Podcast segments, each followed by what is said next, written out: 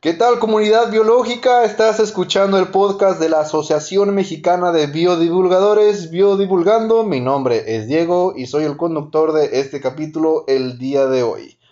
Bueno, como ya lo vieron en el título, tenemos una plática bastante interesante. Ah, por fin otra, otra de las ciencias. Acuérdense que Biodivulgando es un espacio de divulgación científica, no necesariamente es acerca de biología, y es por eso que hoy cambiamos un poquito la temática. Pero bueno, como siempre, yo no soy el experto en el tema, para eso tenemos a nuestra invitada del día de hoy. Ella estudió química de alimentos en la Facultad de la Química de la UNAM, eh, hizo su estancia en el Instituto de Ciencias Nucleares, ejerció su servicio social en la Agencia Espacial Mexicana y aparte es emprendedora de su marca La Chopería Regalos con temática de ciencia. Ella es la química Erika Chacón. Erika, bienvenida, ¿cómo estás? Hola Diego, muchas gracias, muy bien, todo muy bien, ¿tú qué tal? Muy bien, excelente. Bueno, obviamente no es la primera vez que hablamos, ya habíamos tenido unas pláticas anteriores. Sí, así este, y pues me pareció muy interesante porque te acuerdas que yo te había contado que los demás podcasts que había hecho eran acerca de pues, biólogos, ¿no? O biólogas o biólogos. Entonces dije, ah, mira, primera vez eh, con alguien que se dedica también a la ciencia, pero es una ciencia diferente, ¿no? Podríamos decirlo. Sí, pues hay que variarle un poquito y qué bueno, la verdad es que la química está en todo y pues vamos a platicar un poquito sobre eso. Oye, eso, eso de que está en todo, creo que todo lo dice, ¿no? Es como la biología está en todos lados y la química está en todos lados y las matemáticas están en todos lados y todo es turismo y todo es derecho y que no sé qué. Todos de verdad somos muy, muy orgullosos y muy presumidos de nuestras profesiones, pero fíjate que ese ese eslogan, ¿no? O ese dicho está en el Universum. Así se llama la sala de química del Universum. Oh. El Museo de las Ciencias de la UNAM. Así dice, la química está en todo. Y desde que entras hay que shampoos, que componentes electrónicos, este, obviamente alimentos, medicina, eh, y pues yo creo que la química sí gana y está en todo, desde el origen del universo. muy bien, muy bien, qué bueno, qué bueno. Pero a ver, en una, en, una de esas pláticas que habíamos tenido, eh, yo te pedí que me ayudaras a resolver la duda en, pues, tú, es, tú estudiaste química de alimentos, ¿no? Pero no es lo mismo, o sea, ¿te acuerdas que te pregunté, bueno, tienes que tener como bases de química para hacer química de alimentos? ¿O si puedes como separarlo? ¿O una cosa es química y otra cosa es química de alimentos? Pues mira, la carrera como tal, así se llama, química de alimentos. La Facultad de Química tiene cinco o seis carreras, me parece que ya hay una nueva, y este, todas tienen como sus ramas, ¿no? Farmacia, ingeniería, alimentos, eh, materiales, metalurgia y química pura. Entonces, antes, fíjate que sí tenías, me parece que estudiabas química y ya te especializabas en, alimentos. Me parece que era la carrera de QFB y se especializaban en alimentos. Okay. Es, es un poco nueva esta ya como separación tal cual de ser química en alimentos. Me parece que tendrá, no sé, unos 10, 15 años. Es una carrera joven en la facultad. Y este, y como formación, al principio sí tienes eh, tronco común, ¿no? De química en las, en las materias. Y ya por ahí del quinto, sexto semestre te vas separando y ya te vas especializando en tu área. Ok. Pues bueno, sí, me imagino, el tronco común. Ahora, ¿Qué podríamos decir? ¿Qué diferencia hay en lo que hace un químico como tal a lo que hace un químico de alimentos? Bueno, mira, el químico como tal ve un poquito más los procesos y reacciones de las, este, ¿qué te diré? De las sustancias, como un poquito más, es el típico químico, ¿no? Eh, de caricatura que el, laboratorio y síntesis y un poquito de extracción, por ejemplo, de los este, de los aceites, ¿no? De los, de los frutos, ¿no? De las naranjas, las esencias naturales que están tan de moda. Entonces, eso lo hacen un poquito, ¿no? Los químicos orgánicos. O hay también químicos de, de electroquímica, todas estas fotoceldas, y la corriente y las sales, ¿no? O sea, mero laboratorio. O sea, fíjate, electroquímica, o sea, yo, no, yo no sabía que había algo como electroquímica. Sí, sí, o sea, es una rama, fíjate que en, el, en la facultad hay quien se dedica a electroquímica, es un muy buen investigador. Eh, y bueno, justo trata de eso, ¿no? La electroquímica la transformación de la energía eléctrica en la energía química y se da un poquito estos fenómenos de corrupción eh, o como no sé si sea un experimento este que sí sea el mejor ejemplo pero cuando pones como unos electrodos en la papa no o que pones unos cátodos en dos soluciones y prende un foquito de ese tipo de, de cosas no y de hecho, eh, quien te comento de la facultad hace electroquímica, pero a microescala. Entonces tiene vasitos chiquitos, o sea, todo como jugar a la cocinita, pero de química y todo súper bonito. A ver, entonces, tú, o sea, ¿tú cuántas ramas de química conoces o... Pues sí, ¿cuántas ramas de química conoces tú o has escuchado tú? O sea, ya me dijiste, una electroquímica se considera, por ejemplo, la electroquímica se considera como una rama o es simplemente... No sé si sea una rama, me parecería que sí, este, y bueno, por supuesto que está la química orgánica y la inorgánica. Orgánica es todo lo que tiene que ver con el carbón, ¿no? Y sus enlaces. La primera regla que debes de saber para jugar a la química orgánica es que el carbono solo se puede puede tener cuatro enlaces, ¿no? Eh, de hecho, hay un meme que dice yo en el amor y pone el carbono con cinco enlaces, ¿no? O sea, ah, no existe. o sea, por ejemplo, un químico sí se, se, reiría, ¿no? Pero a lo mejor alguien es como de, ¿qué, tiene que ver, no? Sí, claro, sí, que solo si eres químico, pues le vas a entender, ¿no? Ahí el, el fracasando en el amor eh, y bueno, la química inorgánica, que es como lo contrario, ya tiene que ver, eh, bueno, en, química orgánica se estudian las relaciones de la, del carbón, como dije, con el hidrógeno y el oxígeno. Entonces, o sea, CHO, ¿no? Y este tiene que ver, ya en química de alimentos lo aplicas en los carbohidratos, en los lípidos, en los enlaces y demás. Y la química orgánica, pues ya ahí sí entra la química analítica, que yo creo que ahí entraría la química electro, la electroquímica, perdón. Este, y bueno, hay química verde también, ahora que está un poquito más, no de moda, pero pues un poquito más consciente, ¿no?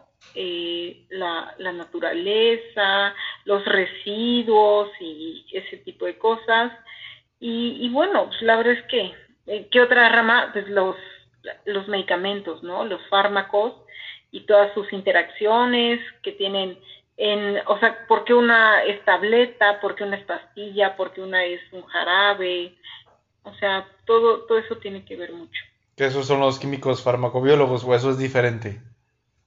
Sí, esos son los QSBs, los que se dedican a, hacer los medicamentos. Mm. Entonces, ahora sí, entonces tú como química de alimento, ¿qué haces, por ejemplo, entonces, ahora sí? Bueno, entonces ahora sí, un químico de alimentos, eh, como te decía la vez pasada, es como el... Ay, no me acuerdo, no me acuerdo cómo me dijiste. Este, pero bueno, eh, es como el, el doctor de los alimentos, algo así te dije. Pero bueno, un químico de alimentos, o sea, ve que las interacciones que puede tener un alimento o cómo llegar a formar un alimento, ahora que están también de moda los superfoods, ¿no? Eh, y pues es procesar, es transformar y es desarrollar nuevos alimentos ver la forma en que tengan mayor duración, mayor vida de anaquel, en que sean inocuos, ¿no? Porque pues no puedes sacar algo al mercado que este pues esté contaminado, que tenga presencia de alguna bacteria, este o los enlatados, ¿no? Por ejemplo, ahí se cumple mucho eh, eliminar las esporas de Clostridium, ¿no? Los causantes del botulismo, este y pues mucha gente sataniza no ay no los enlatados no porque son malos y este usan altas temperaturas y bueno todo tiene un porqué ese porqué de la alta temperatura pues es para que se muera esa espora y no te la comas no te dé botulismo entonces me parece que también está un poco satanizada la la carrera o la, la aplicación porque pues la gente dice ay no este alimento está irradiado no qué miedo o este ¿no? Ya es como un miedo a la terminología. Y cuando la mayoría de las veces es para preservar la salud y, que sea algo rico y nutritivo. Bueno, justo, fíjate que justo el otro día yo estaba viendo un video en Facebook que justamente trataba de una química de alimentos que desmentía como muchos mitos, ¿no? ¿Tú cuál crees que es así como que el que, que, la gente siempre te dice, por ejemplo, en mi caso que trabajo con delfines y con leones marinos, por ejemplo, a mí que me llegan y me dicen, es que la ballena asesina. Y yo les digo, es que para empezar la ballena asesina no es una ballena, ¿no? O sea, la orca no es una ballena, la orca es un delfín, es el delfín más grande del mundo. Entonces todo el mundo cree que es una ballena, pero la verdad es que no. O sea, en tu caso, ¿cuál crees que es como de que la gente siempre llega y te dice, es que esto, esto, esto, y, como, y tú como química de alimentos es como de, a ver, no, mira, es que mira, pasa esto, por esto, esto, esto y esto. O sea, ¿cuál crees que es así como que el que ya te tiene como harto, así como de, ay, la gente no entiende que no tiene, no sé nada de malo, que no es esto, es esto, por ejemplo. ¿O nunca has pensado en eso? Que, sí, no, seguro hay. ¿Y sabes qué? Sobre todo en las pláticas de tías o de señoras, ay, esto tiene mucho químico. Ay, no, esto tiene... Y yo, pues sí, me pasa mucho con los enlatados y con los pouchables, como los estos frijoles que ahora vienen como en bolsita, empaquetados ¿no? Y dicen, no, tiene mucho químico, eso es nuevo. Mm, no, no tiene añadido pues nada, o sea, realmente lo que hace es aplicación de la tecnología a, no sé, altas presiones hidrostáticas y que hace que pueda estar de esa forma el alimento y la temperatura alta, tan alta, o la presión tan alta del agua, hace que se elimine algún microorganismo que esté por ahí activo, ¿no? Y que asegure su inocuidad. Entonces, eso de los enlatados y de los pauchavos, que es algo como nuevo. ¿Que ¿Los pauchavos son los que son esas bolsas que dices? Sí, son esas bolsas. También las he visto en papillas para bebé. Ah, ok. Que un poquito adelante lo vamos a platicar en el otro tema que tenemos pendiente eh, relacionado al espacio, pero pues es algo, ay no, es que se pierden los nutrientes. Y bueno, pero, dijiste algo bien. los nutrientes al mil por ciento, la manzana directa del árbol, o el brócoli así crudo, o sea, no. pero, pero, a ver, dices que los alimentos se someten a, o algunos a una presión hidro, hidro ¿qué? hidroestática hidrostática, sí, así se llama el principio de esa tecnología, altas presiones hidrostáticas. Entonces, haz de cuenta que es una cámara con Se tiene que ver con agua. Sí, con mucha agua y con una presión altísima. Entonces, este, yo me lo imagino como el lavado de autos, donde vas pasando con tu coche y tiene rodillos, pero en vez de rodillos que fuera como agua, así a super presión y este y pues pasas por ahí imagínate todo se muere no incluso no los buzos no resisten mucha profundidad por la misma presión del agua sí o sea a eso me refiero o sea porque bueno ¿qué, y qué alimento metes a un, qué alimento sometes a ese tipo de presión por ejemplo pues mira, te digo que lo he visto en los frijoles, en las papillas, ¿no? Por ejemplo, Pero, o sea, los, los frijoles están envasados ya en el, ¿cómo es paucha bogo? ¿Es que se llama? En, en el Bouchable, sí. O sea, no conozco tal cual bien el proceso. No sé si ya eh, entren molidos. Ah, ok, ok, ok. Ajá. No, no, no sé si ahí se terminan de cocer o es una forma de envasarlos. pero eh, lo he visto, digo, en papillas, ¿no? Con la manzana, pues muchas frutas se, se prestan, ¿no? Sobre todo los que tengan pulpa, como el mango. este, Y algo bien importante que te iba a decir de, de los pouchables, este, ah, que a veces no es necesario añadir algún aditivo o para que dure más o lo que sea, simplemente con la alta temperatura, pues ya se pueden conservar y pues evita que cualquier forma de vida crezca ahí mientras no lo abras, ¿no? Por eso, este, cuando hay algún desastre natural, pues lo primero que se mandan son, este, enlatados. Oh. Ahí tienes tu reserva de atún, tu reserva, este, que será de chilitos, que bueno, esos vienen en salmuera, que también es súper difícil encontrar alófilos, que son microorganismos que les gusta la sal, este, o, y bueno, pues por eso. Entonces, por, eso las salmueras o por eso el almíbar, ¿no? Entonces, ah, para cada alimento hay como un antídoto, ¿no? Para evitar que crezca. Los, las mermeladas, pues bueno, son la casa de los, eh, de los hongos, ¿no? Si dejas abierta la mermelada dos días, al rato ya tiene ahí puntitos blancos. Un, un lugar húmedo y dulce, bueno, el hongo se siente en la playa, por supuesto que se desarrolla. Entonces, por ejemplo, ay, ya te iba a preguntar ahorita que dijiste. Ah, por ejemplo, entonces todo eso de los conservadores y todo eso también tiene, también tú tienes que ver ahí como química de alimentos, entonces. Exacto, con todos los conservadores, con las técnicas de conservación que son con las que te mencionaba, radiación, deshidratación, altas presiones, este, em, tener claro el uso de las tecnologías y qué es apta para cada alimento. Por ejemplo, una manzana no la vas a conservar deshidratándola ¿no? Si la quieres, o sea, como en forma natural. Tal vez baste con ponerla en una bolsa, tampoco hay que irradiarla, ¿no? Este, aunque bueno, las rodajitas de las manzanas puede ser deshidratada, pero si ya lo quieres como una botana. Este, o los tés, ¿no? Las especias, pues obviamente no las vas a mojar, eh, pues, porque ya harías el té, sino que eso se irradia, o sea, de, como se dice, depende del sapo es la pedrada. Depende del alimento, pues es su, su técnica. ¿A qué te refieres con irradiar un alimento? Mira, la irradiación es una técnica eh, donde, por ejemplo, yo lo hice en el Instituto de Ciencias Nucleares, ahí en la UNAM. y, los camarones? fue mágico, fue mágico porque pude calcular la dosis, ¿no? En kilograys a los que había que darle un, un este, eh, pues había que irradiar al alimento, ¿no? Al camarón. Y este, las radiaciones ya sabes que siempre están presentes en nuestras vidas, ¿no? No está la radiación alfa, gamma, y con los que irradiábamos eran con partículas de rayos gamma, y este, pues es como el microondas solo que el microondas calienta, ¿no? O sea, aumenta la energía cinética de las moléculas del agua. Realmente lo que hace es calentar el agua, no te calienta el alimento. Sí, calienta la, eh, y la vibración de las moléculas de agua moviéndose hace que se caliente el alimento. Ajá, Sí. No es como tal que, como si fuera fuego directo. Sí, sí.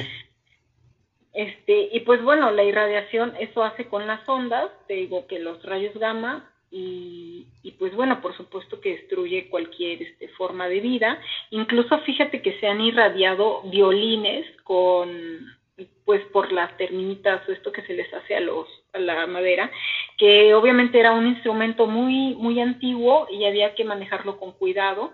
Y la irradiación pues no es invasiva, eh, me refiero a simple vista, ¿no? Entonces, este, nada más lo dejas ahí en la, en el irradiador y pues ya.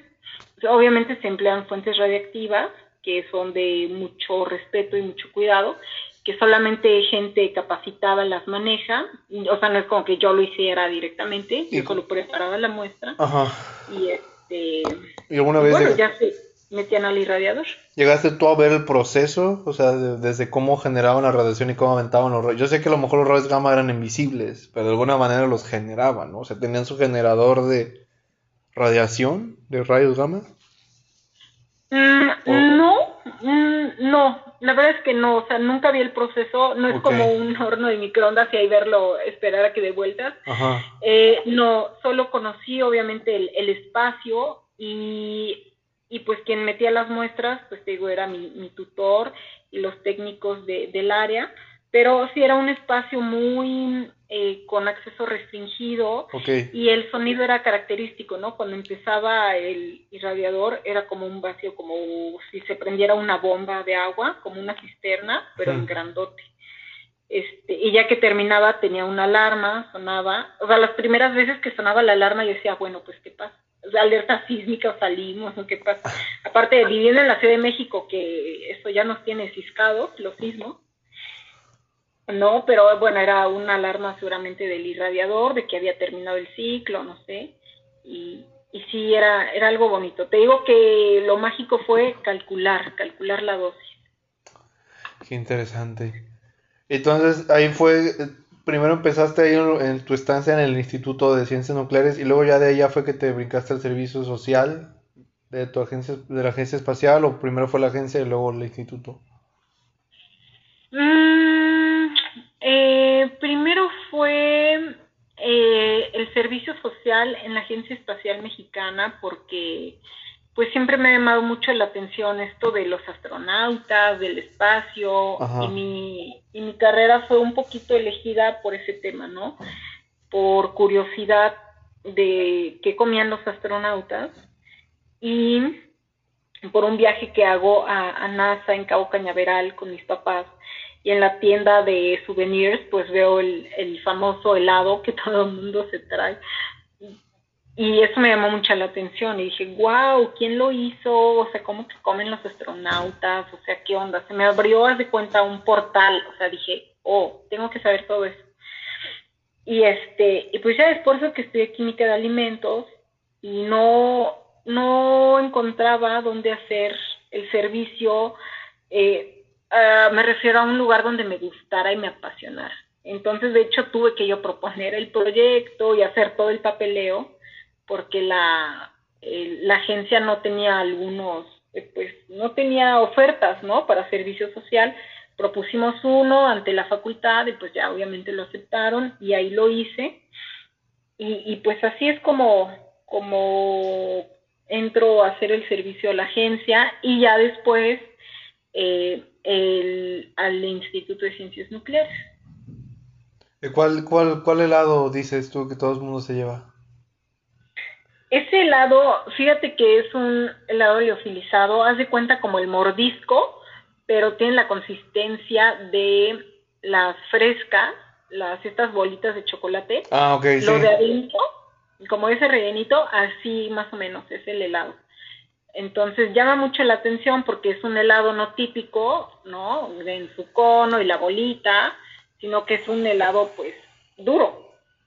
Y, bueno, obviamente también hay carne deshidratada y pues ya ahorita hay un poquito más de, ese tipo de, de merchandise, pero pues eso es lo que a mí me llamó la atención. Eh, no es la primera vez que escucho el proceso de liofilización. Creo que tiene, es el que tiene que ver con, bueno, corrígeme, con nitrógeno o algo así, ¿o no? Eh, mucha gente piensa que sí, o sea, que es así, uff, este, algo como... Sí, porque el nombre lo dice, ¿no? La liofilización es como de, oh, pues, ¿qué le hiciste, no? Pues Ajá, sí, liofilizado.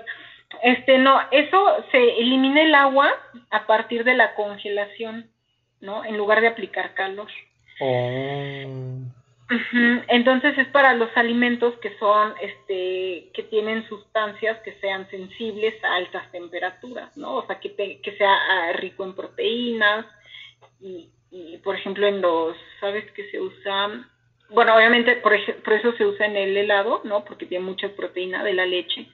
Se usa en frutitas. Hay una mm, compañía en Canadá que hace eh, muchos dulces, hace los quitles, hace gomitas, hace un buen de dulces liofilizados. Y pues obviamente la, la consistencia y la apariencia causan como, como admiración, como asombro, y por eso es que son famosos. Oh. Sí, es padrísimo. O sea, cada técnica tiene, te digo, su, este, pues su área fuerte y su, ahora sí que el público, el alimento al que va dirigido. Entonces, entonces ahora sí, a ver, ¿qué hiciste ya tú como habías dicho, no, que viste eso y se te abrió un portal y dijiste, a ver, entonces, ¿qué comen los astronautas? Todo, entonces ahora sí platicamos, platicamos, ¿qué, ¿cómo está la onda que con la comida de los astronautas? Bueno, este, mm, eh, todo, todo avance tiene pues un poquito un origen triste, todo avance tecnológico o científico tiene el origen en, en la guerra, ¿no? O sea, en la guerra se ponen a prueba muchas cosas y el, digamos que el, el papá de la Space Food son los alimentos para los soldados, ¿no? Porque en la guerra no tienes un Oxxo ni un restaurante a la vuelta, entonces tienes que llevar tus alimentos pues ahora sí que con la película de Forrest Gump, ¿no? Este, así en los sobrecitos, justo en los pouchables, este, y, y, al, y que tienen que ser ricos y nutritivos. Me parece que más nutritivos que ricos, porque al principio eran muy altos en azúcar para, para lograr que tuvieran energía, ¿no? Que con los carbohidratos aportaran energía y que fueran este también altos en sal para evitar la deshidratación, pero pues luego ni muy muy ni tan tan. Y ese es el papá de la Space Food, la MRE, Meal Ready to Eat. Entonces, este, pues lo mismo pasa en el espacio, ¿no? No tienes un, un Oxxo, no, entonces hay que llevar ya todo preparado desde aquí. Y, y pues así Así es los alimentos para astronautas, algo que ya está cocinado, preparado aquí en la Tierra, envasado para que tenga una larga vida de anaquel, súper importante que sea inocuo, ¿no? Inocuo quiere decir que no te da daño, eh, que esté, digamos, lo más limpio posible. Nada es estéril, ningún alimento es estéril así al mil por ciento, o sea, para nada pero que la carga microbiana no sea alta y que te pueda dar una diarrea, imagínate diarrea en el espacio o que te dé fiebre o alguna infección de cualquier tipo. ¿no? Entonces, ¿cómo, tú, ¿cómo la haces? Por ejemplo, o sea, platícanos, ¿tú, ¿tú llegaste a hacer un proceso de preparar algún alimento para que se llevara al espacio o no? ¿Cómo, cómo? ¿Llegaste alguna vez a hacer tú el proceso de una preparación para que se, fue, se llevara al espacio? No, no. Eh, eso me hubiera encantado, pero no, no lo he hecho todavía, sí me encantaría. Eh, lo que he hecho, pues, es la aplicación de las tecnologías, ¿no? Como te decía, la irradiación. Esta estancia sí estaba publicada, ¿no? Digamos, la oferta. Y cuando vi que se usaba irradiación, dije, wow, porque la carne que se lleva, que comen los astronautas, va irradiada. Entonces, esa es una aplicación de la tecnología a la comida de los astronautas. Entonces, por eso me llamó la atención y este, además de que hay, hay dosis que son permitidas, ¿no? O sea, todo tiene un límite y hay dosis que están este, limitadas. Entonces, este, pues bueno, de ahí dije, wow, la irradiación, la carne, la comida de los astronautas, y pues es lo más cercano que he estado como a una, digamos, preparación, ¿no? Más bien fue ver la técnica y pues nada más. Entonces, ¿qué técnicas has aplicado tú? Ya me dijiste que aplicaste la técnica de irradiación en los camarones, ¿no? ¿Qué otra técnica has aplicado tú en alimentos, por ejemplo? Pues nada más la irradiación, obviamente de manera como muy casera y tradicional cuando deshidratas, ¿no? Que puede poner al sol o en la carrera este hacíamos en unos hornos. O sea, es la mera aplicación. Eh, también eh, daba un taller en la Agencia Espacial Mexicana, que estaba yo en el área de divulgación. Eh, el taller se llamaba Envasa tu comida para astronautas. Y pues no era mayor cosa que este, poner unos M&M's en una bolsita y eh, sumergirlos en un recipiente con agua, en una como bandeja, y este, la presión justo del agua iba desplazando al aire que estaba en la bolsita y ya lo cerrabas y es como si lo cerraras al vacío. Eso lo apliqué de una manera muy, este, muy tradicional, muy X, pero el principio es el que me interesaba que vieran, ¿no? Obviamente sí se hace así, pero pues con instrumentos y tecnología más, más moderna. A ver, a ver, a ver, otra vez, como tienes una bolsa con M&M's. Sí, la bolsita está abierta. La bolsita está abierta. Y la sumerges en un recipiente con agua, ¿no? En una tinajita. Okay. Entonces ya lo vas metiendo, el agua pues obviamente va desplazando el aire. Oh, eso no lo sabía. y ya sí, ah, y la bolsita tiene que ser Ziploc, que también eso me costó un buen conseguir bolsas tipo Ziploc, pero chiquitas, porque las normales son como para sándwich. Sí, son muy grandes. Ah, mira. Sí, o sea, tiene, todo, tiene, todo el sentido del mundo, porque si el agua, sí puedes pasar al aire sin ningún problema. Y sí, precisamente, precisamente envasar al vacío es sacar todo el aire del envase, ¿no? Exacto, exacto. Entonces, fíjate que acabas de dar en, un, en el clavo, ¿no? Eh, si dices, ay, es que envasé al vacío unos M&M's, o sea, tú te imaginas, wow, wow. Ajá. Y la gente eso piensa, ¿no? Wow, es que esto está envasado al vacío y puede ser peligroso porque tiene químicos y, ¿no?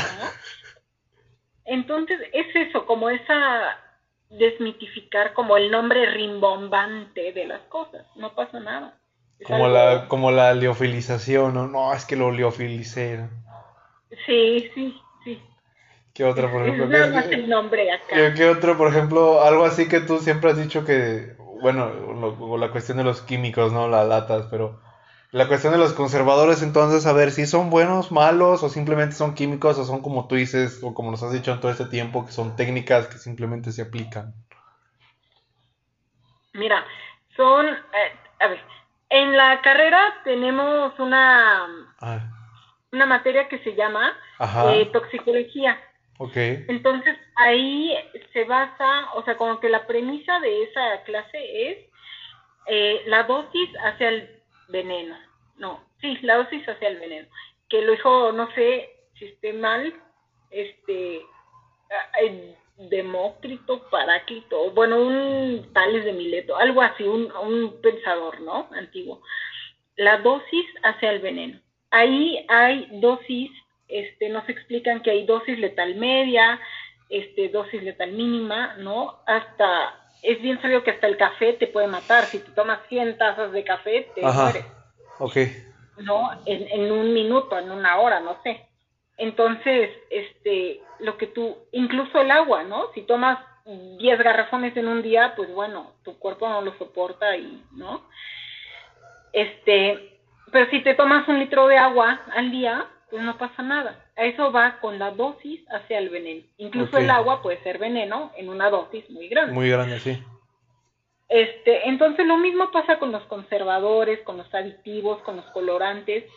Eh, sí hay una dosis eh, limitada, ¿no? La que se puede usar, pero todo va restringido y va eh, medido, va calculado con base a si es un alimento obviamente para adultos. No sé si has visto que dice, no se sugiere este producto en niños, porque en niños sí puede tener un tipo de reacción, sobre todo los colorantes, creo que es el E40. El, rojo. a mí me han dicho del famoso amarillo número 5 o amarillo número 4. Sí, sí, sí, entonces Obviamente el metabolismo de los niños no está, no es como el de un adulto, ni obviamente no es como el de un bebé. Entonces por eso hay ciertos alimentos restringidos, porque pues no lo alcanzan a metabolizar y desechar, ¿no? Y lo mismo pasa con los fármacos, o sea, no es lo mismo un jarabe tos para un niño que para adulto. Entonces todo tiene que ver con las dosis y a dosis indicadas pues son realmente seguros, ¿no?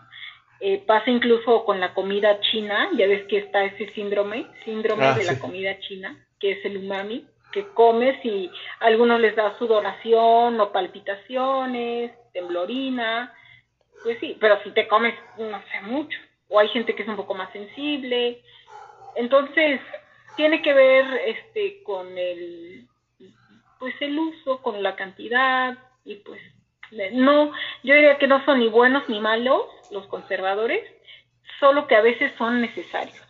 Ok. Oye, y por ejemplo, ahorita que digo que curiosamente en Facebook a mí me salían videos de una química de alimentos y vi en un video de que agarran como cereal y, también agarran una papilla y luego le pasan un imán y jalan como hierro y se, y se jalan ah. como unas cositas, ¿no? Y la química dice, sí, exactamente, es hierro y aunque parezca raro lo comemos porque creo que sirve para... Algo hace, ¿no? El hierro en nuestra sangre que nos ayuda a transportar material o algo así. O sea, entonces realmente sí, sí hay hierro, ¿no? Entonces en los alimentos. Eh, claro, o sea, depende mucho de la naturaleza. Ese video, ya sé cuál dice, es este, limadura de hierro, que se le pasa el imán y se paran como los pelitos, ¿no? Sí. Este, eh, sí, en algún lugar había visto toda una discusión, había quienes decían que sí, que no, otros que estaba como adulterado, ¿no? Esa, esa papilla para el experimento. La verdad es que no sé, hay muchos controles y sobre todo cuando es comida con vidrio enlatada, bueno, envasada en vidrio, mm, hay muchos controles, hay sensores en en las industrias que al pasar el alimento es como el, la barrita que, donde tú pones tu equipaje en el aeropuerto y que detecta si llevas algún metal y demás. Algo similar también hay en la industria de alimentos, ¿no? Se detecta algún cuerpo extraño, si hay un vidrio, si hay algún metal. Entonces, pues realmente todo está muy vigilado, muy controlado y bueno, obviamente habrá algún error, pero vamos, no es todo manual porque el factor humano pues puede tener mucho mayor grado de, error, ¿no?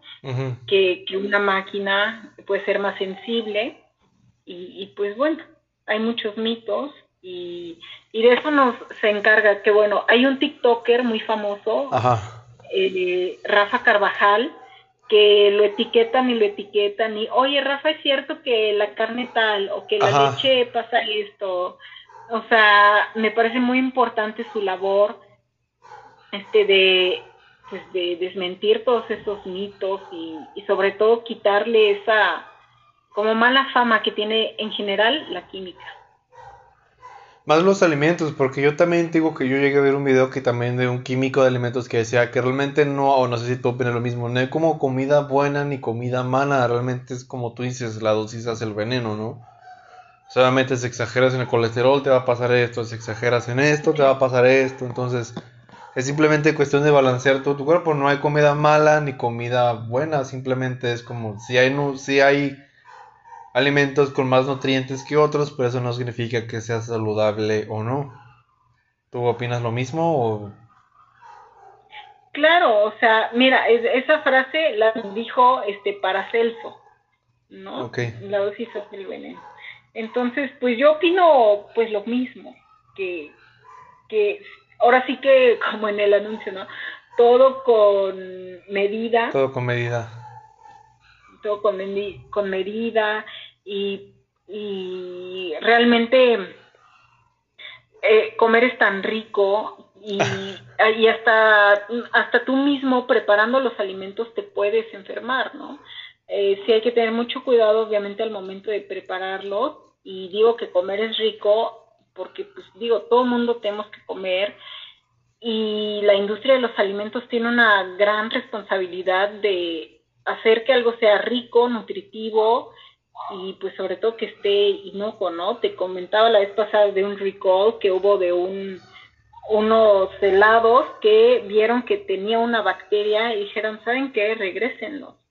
Entonces es una gran responsabilidad y pues bueno, hay que ir quitando pocas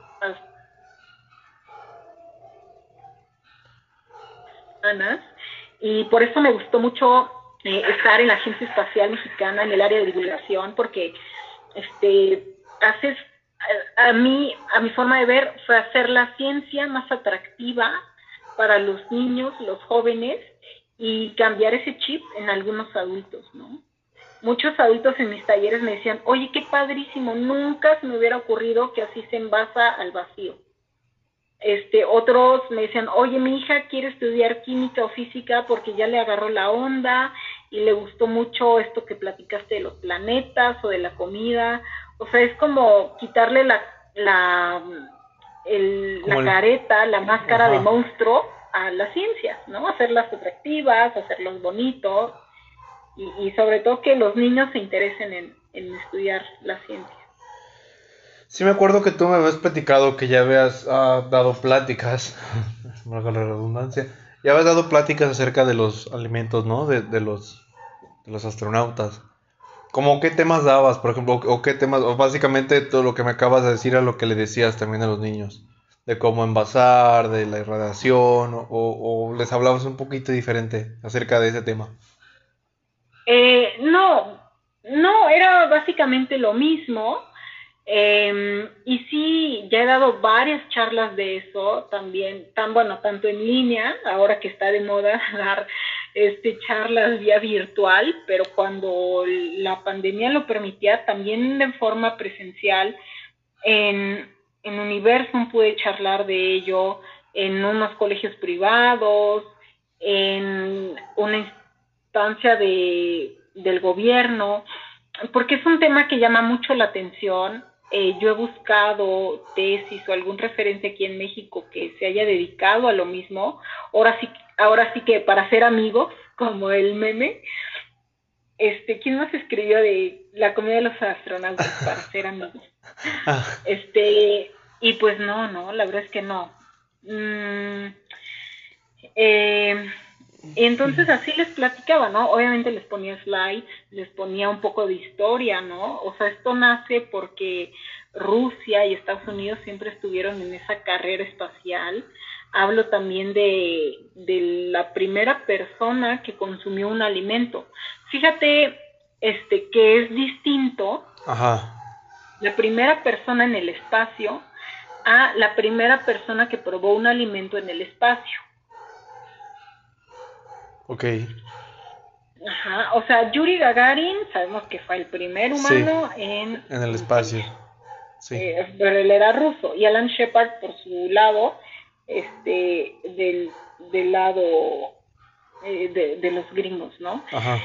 Pero Germán Titov y John Glenn fueron los primeros en probar que se puede beber, masticar deglutir en el espacio, ¿no? O sea, los primeros fueron como para ver si el cuerpo humano resistía, si se tenía la tecnología para sacar un, un cuerpo humano, además del cuerpo físico, porque el Sputnik, por ejemplo, un satélite, pues ese sí pudo salir, pero a ver si el cuerpo humano lograba, ¿no? Entonces, este, pues de, de ahí sale que ellos sean los primeros en consumir un alimento.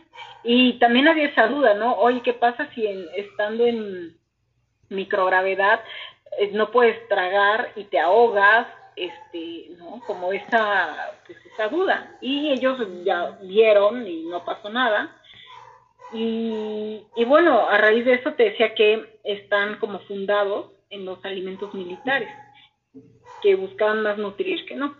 Y bueno, ya les platico también de cómo es que se seleccionan los alimentos, qué aspectos hay que considerar, ¿no? Hay unos que no pueden ir, como el, el alcohol, obviamente está prohibido, eh, alimentos fermentados, alguno que otro, eh, y los este, que generen moronas, obviamente, pues el pan, ¿no? ¿El alcohol es por la cuestión de que la mayoría de los alcoholes es una bebida ya fermentada o qué? Eh, no, o simplemente por el hecho de que no se pongan sí, por ser una alcohólica y por evitar como algún tipo de, ah, digamos, droga, ¿no? Ok, ok, ok. Entonces, ¿tú podrías decir que realmente cambia el sabor de los alimentos en el espacio? ¿O ahora sí que hasta que vaya uno y pruebe? ¿O el hecho de estar en microgravedad? Porque de hecho, eso justamente ahorita te iba, te iba a preguntar, porque yo había escuchado que realmente no hay gravedad cero como tal, o no existe la gravedad cero, que es microgravedad, ¿no? Ajá, exacto, sí, fíjate que ese es un término que me corrigió el ingeniero Mario Arreola, con quien hice el servicio social. O sea, yo también pensaba, ay, no es que en ausencia de gravedad, escribí una vez para algún artículo. Él me dijo, no, es que es microgravedad. Es microgravedad. Sigue viendo, pero poquita. Entonces sí. Básicamente vas cayendo lentamente, ¿qué es lo que pasa? Ajá. Y entonces, fíjate que si hay un cambio, si hay un cambio en la percepción del sabor, eh, sobre todo eh, tiene que ver mucho con la comida de los aviones. O sea, yo lo hago como un símil, la comida de los aviones y la de los astronautas. Sí, la, comida de los aviones te sabe diferente, pero había escuchado algo que se te modifica algo en las papilas gustativas, ¿no? Sí, tiene que ver por la presión del avión, por la humedad de la, obviamente, de la cabina, ¿no? Y demás. Entonces, este, lo, hay opiniones que coinciden entre pilotos y astronautas que la comida le sabe como cuando tienes gripa. Ok. Que, tienes, que tienes un poquito de no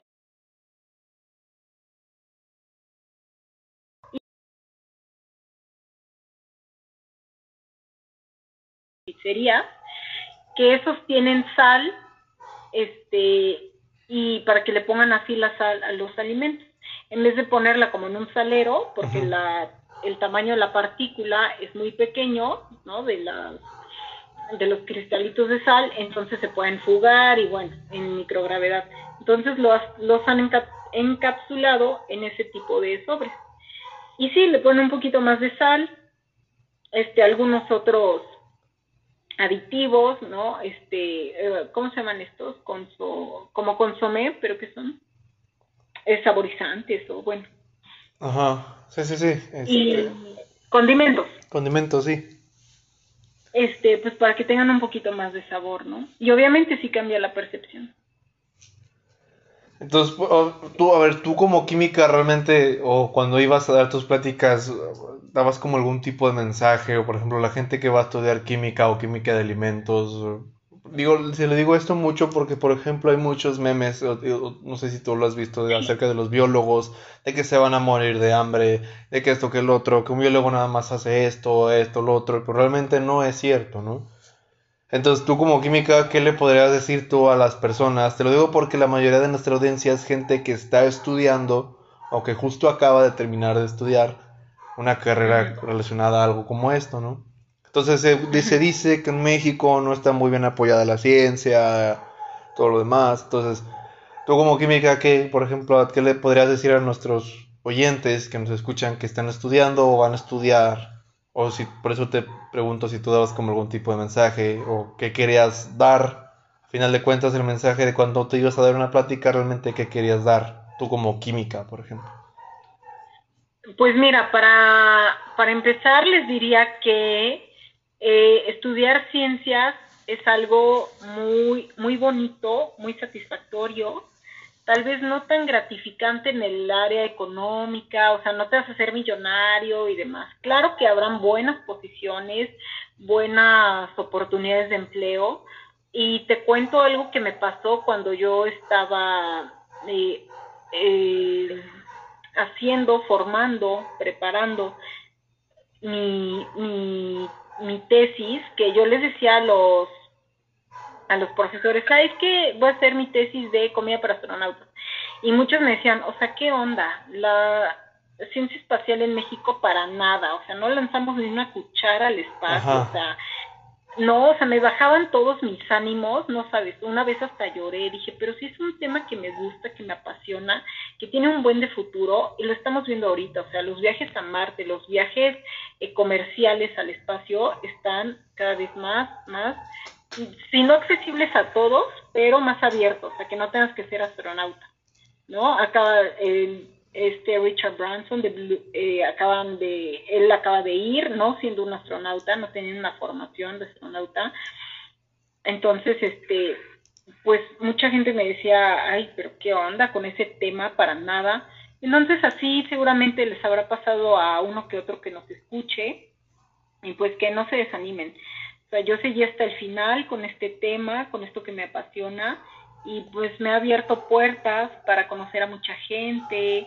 para este, lograr eh, eh, motivar a varios chicos a estudiar ciencias, ¿no? Una vez al terminar una charla me dijo un chavo, oye, está padrísimo, yo quiero estudiar química, porque yo creí que química solo era la tabla periódica y lo que vemos en la escuela. O sea, abrir ese panorama, abrir ese horizonte, creo que es padrísimo. Y lo busco sobre todo en las niñas y mujeres, ¿no? O sea, que que haya cada vez más presencia femenina en la en de ciencias, ¿no? Romper esa brecha. De hecho, yo algo muy curioso es que yo tengo, por ejemplo, más entrevistadas que entrevistados, por ejemplo. Mm, y la audiencia, al menos en la base de Spotify, tengo que las estadísticas eh, nos escuchan más mujeres que hombres también. Ah, pues súper bien, qué bueno, girl power. y entonces, este, fíjate que hay datos bien curiosos, ¿no? Que en el mundo de la ciencia menos del 30% son mujeres. O sea, ¿y cuántas mujeres famosas, este, eh, más que famosas, destacadas? Hoy les invito a que vean la de Talentos Ocultos, esta película, donde cada vez que digo, ay no, ya no puedo más, este, veo esa película y me recuerda toda la lucha que hicieron esas mujeres, eh, que aparte de, de la segregación racial, pues eran discriminadas por ser mujeres, ¿no? Y ahorita que tenemos tanta accesibilidad a información, a que nos podemos meter al curso que queramos en línea y de otros países, o sea, la verdad es que hay que aprovechar estos recursos. Bueno, Erika, y bueno, y ya por último, este, háblanos un poquito acerca de tu emprendimiento, la cuestión de chopería. Chope, ¿cómo me dijiste que tiene que ser acento en la y? Porque luego dices que dice que dicen chopería, que, que, quien sea que le cambie el nombre. Chopería. Estás en Instagram así, ¿verdad? es chopería. Es como si fuera la tienda de Erika, ¿no? Shop como zapatería, okay, panadería, ajá, shopería. Entonces, este sí, fíjate que es algo que, que, que he iniciado hace ya, yo creo que como cinco o seis años, con productos que se puedan personalizar y se les da el toque científico. Entonces tengo, por ejemplo, mousepads, mascadas, fundas para almohada, cobijas, gorras, tazas, este, esferas con los elementos químicos, o sea, todo lo que se pueda customizar mm, para darle ese toque, como te decía antes, divertido a las ciencias, ¿no? Que los chicos no se queden con que es pura tabla periódica y ya, sino que es un adornito que puedes tener en tu casa. Ahorita tengo el espejo James Webb, bueno, la réplica del telescopio que fue lanzado en diciembre pasado. Entonces, este es un espejo que de verdad te puedes ver y, y, ha llamado mucho la atención. Ese es, yo creo que el proyecto que más trabajo me ha costado porque su forma es muy peculiar y bueno, los invito a verlo en mis redes sociales, en TikTok, en Instagram, en Facebook. Estoy como Chopería con Y. Eh, Sí, tomamos en la, de tomos en la descripción de la publicación de nuestras redes sociales, ahí van a venir tus redes sociales, entonces tanto, tanto en Twitter como en Instagram, en todos lados te encuentran como Shoppería, ¿no? Exacto. Sí, sí, sí, y pues es llevar un poquito como de este mensaje de ciencias, tal vez con tu bolsa, o sea, con una playera, tengo playeras bien padres que dicen Science Diva, o sea, como que estar orgullosos de ser mujer en la ciencia. Pues bueno, Ah, de todos no se preocupen, ah, vamos a tener las redes sociales tanto de, Erika Chacón de la Chopería, tanto como de la asociación en, la, en los comentarios o en el enlace de las publicaciones. Entonces no, no se preocupen. Erika, ¿algo que quieras decir antes de despedirnos? ¿Algún mensaje pues que quieras dar? Diego, agradecerte la invitación, invitarles a que escuchen los, eh, los podcasts de biodivulgadores, que nos sigan en las redes sociales, estoy disponible a cualquier colaboración que gusten, este, en algún museo o para alguna conferencia para los chicos o a través de mis productos. Siempre me gusta estar colaborando y sí, eh, me pueden encontrar ahí a través de las redes sociales y con gusto podemos, podemos charlar para algún, algún trato. Muy bien, pues bueno, Eh, ya escucharon a, la química Erika Chacón. Vamos a poner todos, todos sus datos de redes sociales, todo en la descripción de las publicaciones. No se preocupen. Acuérdense también de las redes sociales de la Asociación Mexicana de Biodivulgadores. Nos encuentran en Twitter como arroba biodivulgadores, en Facebook como Asociación Mexicana de Biodivulgadores y en Instagram como biodivulgadores.mx. En todas esas redes sociales se va a lanzar el capítulo eh, para que estén atentos. Y pues bueno. Eka, también muchas gracias por tu tiempo. Este, qué bueno, qué bueno que se prestó. la primera que no es bióloga, que muy, muy bien, excelente. Este, pues bueno, Eka, no me queda nada más, más que agradecerte. Y pues bueno, chicos, recuerden ah, que los capítulos salen cada sábado. No se preocupen. Y pues bueno, los vamos a estar escuchando en la siguiente emisión del capítulo del podcast de la Asociación Mexicana de Biodivulgadores, Biodivulgando. Recuerden, mi nombre es Diego y pues bueno, muchas gracias Erika de nuevo y pues nos vemos muy pronto. Gracias, nos vemos.